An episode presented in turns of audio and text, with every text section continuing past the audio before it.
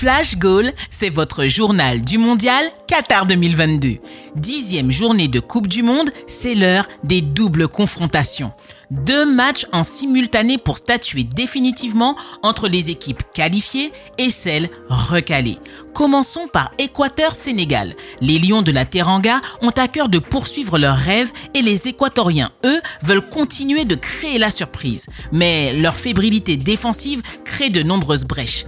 Les Sénégalais poussent pendant toute la première mi-temps et finissent par obtenir un penalty qui sera transformé par Ismail Assar juste avant le retour au vestiaire. En seconde période, le Sénégal continue d'imposer son rythme intense mais perd leur concentration sur coup de pied arrêté permettant à Caicedo d'égaliser pour l'Équateur. La délivrance ne se fera pas attendre. Trois minutes plus tard, le capitaine des Lions, Khalidou Koulibaly viendra crucifier les espoirs équatoriens et offre la qualification à tout un peuple. Score final 2-1 pour le Sénégal qui file en huitième. En parallèle se déroulait l'autre match du groupe A, Pays-Bas, Qatar.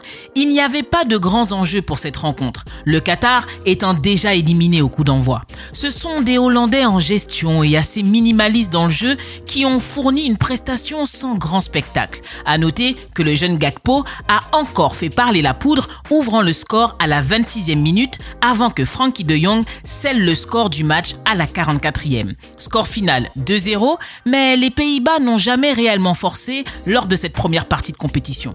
On attend donc beaucoup mieux pour la suite. Les rencontres du soir ont un arrière-goût de politique, mais nous n'allons pas rentrer dans le débat. Parlons ballon. Et entre ces deux nations du groupe B, on sait en parler. Pays de Galles, Angleterre. La domination était clairement en faveur des Anglais, mais ils ont eu un énorme manque de réussite devant le but. Les Gallois, eux, ne produisaient vraiment pas grand-chose et n'ont véritablement pas semblé au niveau. Les 22 acteurs rejoindront les vestiaires sur un score nul et vierge à la mi-temps. En seconde période, les Three Lions sont revenus avec d'autres intentions. À l'image d'un Marcus Rashford transcendé, frappant un coup franc extraordinaire. Une frappe ultra puissante qui propulse le ballon directement au fond des filets. Pour la suite, il faut attendre 98 secondes. Phil Foden, entré en jeu, double la marque sur un centre d'Harry Kane.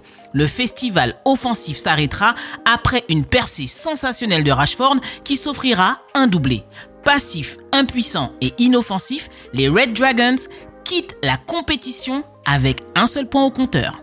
L'autre match oppose les États-Unis à l'Iran. Dans une opposition plutôt fermée mais vigoureuse, la Team USA s'est montrée plus dangereuse que les Iraniens. À l'image de la chevauchée de Serginho Dest qui sert Pulisic et inscrit le seul but de la partie à la 38e minute.